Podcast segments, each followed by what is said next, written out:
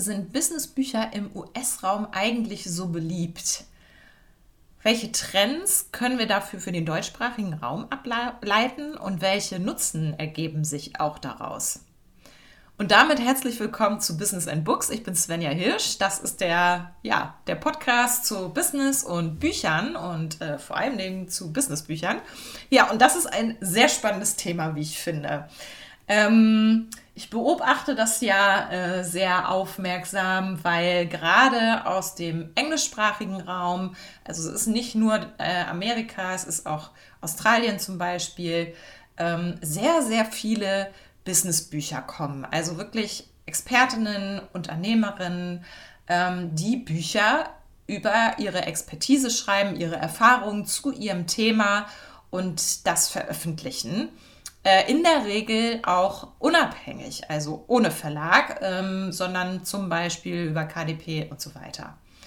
Also es ist tatsächlich so, dass es im englischsprachigen Raum bereits zum guten Ton gehört, ein eigenes Businessbuch ähm, veröffentlicht zu haben. Das steht auf dem Wunschzettel von ganz, ganz vielen und ja, viele machen es auch. Ja, so Unternehmerinnen wie Denise Duffield Thomas und Gabrielle Bernstein, die zeigen, dass genau das hervorragend als Businessstrategie funktioniert. Ähm, Denise Duffield Thomas hat ihr erstes Buch äh, unabhängig veröffentlicht und ähm, ich weiß gar nicht, wie das mit dem zweiten und dritten jeweils war. Irgendwann hatte sie dann auf jeden Fall einen Verlag, der gesagt hat, so, wir würden das jetzt gerne unter unsere Fittiche nehmen. Äh, da war sie aber schon sehr, sehr erfolgreich damit und hat eben auch ihre Mailingliste durch gewisse Tricks aufgefüllt. Und ihr Programm, das sie anbietet, verkauft sich dadurch in Klammern fast wie von selbst. Und das ist nur ein kurzes Beispiel, mein persönliches Lieblingsbeispiel aus diesem ähm, Bereich, äh, wie ein Buch eben als sehr smarter und wertiger Marketingkanal funktionieren kann. Die Bücher nämlich, die sind sehr, sehr gut und das wird auch der Grund sein, weshalb viele Leute in ihr Programm kommen, weil die Bücher allein schon so toll sind. Ähm, dass ich als Leserin sage, ach, da habe ich, hab ich Lust, ähm, wirklich direkt mit ihr zu arbeiten. Und ähm, das Besondere hieran ist tatsächlich, dass dieses und andere Bücher im ersten Schritt unabhängig veröffentlicht werden. Denn es geht dabei weniger um das Prestige eines vermeintlich großen Verlages, sondern es geht vielmehr um den sogenannten Funnel, also den Kanal, den Marketingkanal. Ja, also das Ziel ist es eben nicht, das Buch millionenfach zu verkaufen, Ne? Also zumindest ist es nicht das erste Ziel, sondern das Ziel ist es, Menschen bereits durch das Buch zu unterstützen und eben zu Interessentinnen und letztlich auch Kundinnen für ein wesentlich höherpreisigeres Angebot zu machen. Das heißt, ähm, die Bücher werden daher oft umsonst oder für einen sehr geringen Preis über die eigene Webseite angeboten und weitere, äh, weitere Kanäle auf Social Media, da werden die beworben. Äh, es gibt dann auch immer mal wieder Preisaktionen und so weiter und so fort. Und ähm, dadurch, ähm, ja, ich meine, so ein Buch ist immer mal schnell gekauft, kennen wir, glaube ich, alle. Ähm, dann steht das da, dann wird es auch hoffentlich gelesen und man ist mit dieser Person vertraut und schaut sich dann die anderen Sachen, die weiteren Sachen an, ne? wenn es gefallen hat. Und das ist der Herangehensweise, die ist im deutschsprachigen Raum schon da, aber noch nicht allzu verbreitet. Also ein Beispiel, das ich da sehr gerne nenne, ist Natascha Wegelin, aka, aka Madame Moneypenny. Ähm, die kennst du vielleicht auch. Die hat ihr erstes Buch Bali statt Bochum, das es mittlerweile nicht mehr gibt, äh, ausschließlich über ihre Webseite bzw. ihren Blog angeboten. Für den gar nicht mal so geringen Preis von knapp 30 Euro. Und also das für ein E-Book, ne? Das muss man dazu sagen. Ähm, das gab es ausschließlich auf ihrer Webseite. Das hat sie dann irgendwann rausgenommen und äh, im Anschluss kam, also da gab es das erste Buch auch noch, äh, kam ein Verlag auf sie zu, bei dem sie ihr zweites Buch veröffentlicht hat. Ähm, der Titel ist etwas länger, muss mal gucken, ob ich den zusammenkriege. Ich glaube, es ist der Moneypenny oder wie Frauen ihre Finanzen selbst in die Hand nehmen. Irgendwie so, genau. Und das wurde zum Bestseller.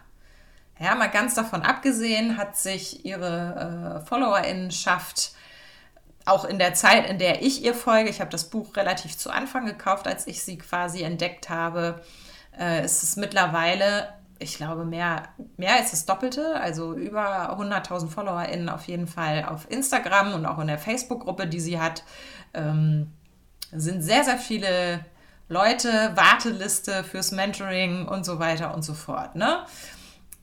In, in Deutschland oder auch im deutschsprachigen Raum ist es allerdings eher, ja, diese Vorgehensweise ist eher so eine sich evolutionär durchsetzende als eine revolutionär durch sich durchsetzende. Ich habe diese, diesen Vergleich mal äh, in Bezug auch auf den Klimawandel gehört und finde den auch hier sehr passend. Also es ist nicht so, dass sich im deutschsprachigen Raum dass da die Leute Juhu schreien bei einer ähm, neuen Herangehensweise, bei einer neuen Blickwinkel und ah ja, jetzt machen wir das mal alles anders und revolutionieren das ganze System. Nee, ähm, das ist etwas, das oft sehr viel Zeit braucht, äh, um sich zu etablieren, um sich durchzusetzen. Ja, was so nach und nach passiert, weil wir merken, hm, so wie es jetzt ist, funktioniert das irgendwie alles nicht mehr äh, es ist, geschieht dann eher diese Veränderung so ein bisschen aus der Not heraus und nicht, weil die Lust auf Veränderung so groß da ist. Also es ist immer sehr schwierig, so bestimmte Systeme zu knacken, ähm, die dann doch vielleicht manchmal schon ein bisschen eingestaubt sind. Und ähm, das ist auch, ähm, was Bücher betrifft, definitiv der Fall. Ja, also wenn man sich mal anschaut, was so für Bücher in Buchhandlungen stehen, das sind doch noch eher die Verlagsbücher als unabhängig ähm, herausgebrachte Bücher.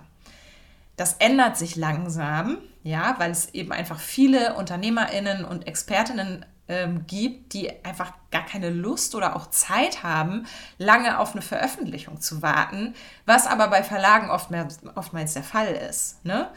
Ähm, gibt natürlich auch immer Ausnahmen, das will ich überhaupt nicht bestreiten.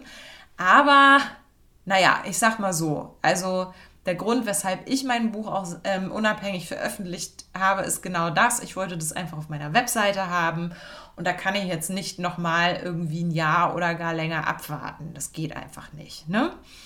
Ähm, und da es immer mehr Menschen gibt, die so denken und die auch der Meinung sind, dass diese, dieser ja, vermeintlich schlechte Ruf des Self-Publishings auch einfach nicht mehr zeitgemäß ist. Es gibt viele tolle Bücher, die so äh, veröffentlicht wurden. Da muss man nur einfach drauf achten. Ähm, wandelt sich das so langsam, ja? Also darauf werden sich die Verlage nach und nach einstellen müssen, wenn sie gute Inhalte und AutorInnen auch weiterhin als erste veröffentlichen wollen, ja? Und sie werden auch mehr bereits veröffentlichte Titel in ihr Programm aufnehmen, so wie das beispielsweise bei äh, Denise Duffy Thomas passiert ist. Ich habe das auch schon im Belletristikrahmen gesehen, dass ähm, ein äh, Bekannter von mir ähm, sein Buch ähm, selbstständig veröffentlicht hat und dann ein Verlag auf ihn zugekommen ist. Daraufhin hat er das halt von den Plattformen runtergenommen und es wird jetzt ausschließlich über den Verlag veröffentlicht. Das kann auch passieren und es wird auch passieren und dadurch ähm, verändert sich dann automatisch auch das Regal in den Buchhandlungen, in denen mehr und mehr unabhängig produzierte Werke ihren Platz finden werden. Ähm, und dass dies jetzt nicht so sonderlich schnell geht, das kann auch eine Chance sein. Ja, also du hast momentan als unabhängig veröffentlichte, veröffentlichte Person noch ein Alleinstellungsmerkmal auf dem deutschsprachigen Buchmarkt. Ja, und die Möglichkeit, dich ebenfalls über dein erstes Buch zu einem Verlagsangebot zu schreiben, sozusagen. Ja, gerade in Deutschland, weil hier liegt die Zahl mit rund 100.000 Büchern im Jahr, also im selbst veröffentlichten Bereich, deutlich unter den, Achtung, 1,7 Millionen auf dem US-Markt. Also die Chance ist weitaus größer, hier gesehen zu werden. Ne? Ähm, das sind Zahlen, die Quellen ähm, packe ich auch ähm, in die Caption, beziehungsweise verlinke ich auch wieder den dazugehörigen Blogartikel, wo sie dann auf jeden Fall drinstehen. Ähm, ich trinke mal kurz was. Genau, also ich sehe darin ein sehr großes Potenzial, wenngleich ich einen Verlagsvertrag, wenn er angemessen ist, niemals ablehnen würde, ja. Aber ich habe mich einfach dazu entschieden, dass ich da nicht mehr drauf warte. So, und jetzt zum Abschluss dieser Folge gebe ich noch mal ein paar weitere Einblicke in die Trends des US-Buchmarktes. Wie gesagt, die Quellen sind dann alle in dem Blogartikel. Ähm, das sind äh, alles Menschen, die die geschrieben haben, die äh, sich eben mit dem US-Buchmarkt auch auseinandersetzen. Und ich habe da mal so ein bisschen daraus extrahiert, was sich deckt. Ja, also tatsächlich ist es so, auch wenn man ja viele andere Dinge hört, dass die Printversion immer noch die bevorzugte Buchform ist. Auch wenn natürlich das E-Book da einiges gerissen hat, aber ähm, das ist ein Artikel aus, ähm, aus der Online-Plattform von Forbes. Äh, da schreibt die Autorin, dass LeserInnen einfach immer noch das Buch lieben, das sie in die Hand nehmen und auch mal verschenken können.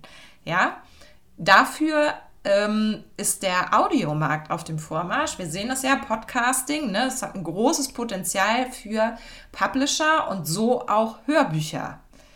Audible ist da, glaube ich, die größte Plattform. Ähm, das ist jetzt keine Werbung hier oder so, ähm, auf der Podcasts ja auch stattfinden. Ne? Natürlich vornehmlich Hörbücher, aber auch ähm, Podcasts. Umgekehrt ist es bei Spotify. Da finden da findet natürlich Musik statt, ja, ähm, ganz, ganz viele Podcasts, aber man findet auch mal das ein oder andere Hörbuch dort tatsächlich. Ja, weitere ähm, Prognose, und das sagen auch die Zahlen aus äh, dem vergangenen Jahr und den Jahren davor, der Self-Publishing-Markt wächst weiter an. Und, was ganz interessant ist, auch der Sachbuchbereich wächst. Ähm, tatsächlich auch stärker als andere Bereiche, was unter anderem daran liegen kann, dass es eben so Plattformen gibt wie Blinkist, ne, die eben Zusammenfassungen von Wissen liefern, in Audioform interessanterweise. Und ähm, ich vermute, dass es eben auch diesem vermehrten Interesse an, ähm, an dem vermehrten Interesse von ExpertInnen liegt, die eben ihr Buch veröffentlichen wollen, dass das, ähm, dass das steigt. Genau. Ähm, was ich auch noch ganz interessant fand, war ähm, der Bereich Marketing, dass das zunehmend sich ähm, dieses Marketing auf eine eigene Community konzentriert und nicht so sehr über Mainstream-Media mehr gemacht wird, ausgespielt wird. Das bedeutet im Grunde genommen, dass gerade so Social Media und äh, Bloggen beziehungsweise die Kooperation mit Bloggern und Bloggerinnen ähm, eines der stärksten Marketinginstrumente im Buchbereich ist. Das kann ich ähm, so aus meiner Erfahrung ja einigermaßen auch unterschreiben. Am wichtigsten ist, ähm, und das fand ich auch sehr, sehr schön, dass es da zu finden war in diesen ähm, ja, Beiträgen und äh, Artikeln, die ich äh, gefunden habe, dass es wirklich nicht mehr so sehr, also gerade auf dem US-Markt, nicht mehr so sehr auf die Form der Veröffentlichung ankommt, sondern auf die Wertigkeit des Buches und die Seriosität des Marketings. Ja, also auch die Seriosität der Empfehlungen, also der Blogger und Bloggerinnen, mit denen man zusammenarbeitet und die Seriosität der Rezensionen, die man bekommt. Okay? Ähm, Finde ich super, weil es einfach zeigt, dass, ähm, dass ähm, ich sag mal, Liebe zu dem, was man macht und da wirklich ähm, auch Achtsamkeit reinzustecken, das wirklich gut zu machen, sich immer noch am meisten auszahlt. So, ich hoffe, ähm, diese Folge hat dir ganz, ganz viel gebracht und auch Spaß gebracht. Und ähm, ich packe noch ein paar Links hier drunter, wo du mich finden kannst. Ähm, ich starte jetzt mein, äh, das erste Mal meinen äh, Online-Kurs, in dem du dein Buchkonzept schreibst und deine Buchstruktur anlegst. Auf den Punkt heißt der. Ich verlinke den hier unter dem äh, Podcast in der Caption und äh, freue mich, wenn wir uns dort sehen. Und äh, ja, Blogbeitrag wird auch verlinkt natürlich und dann hören wir uns in der nächsten Folge.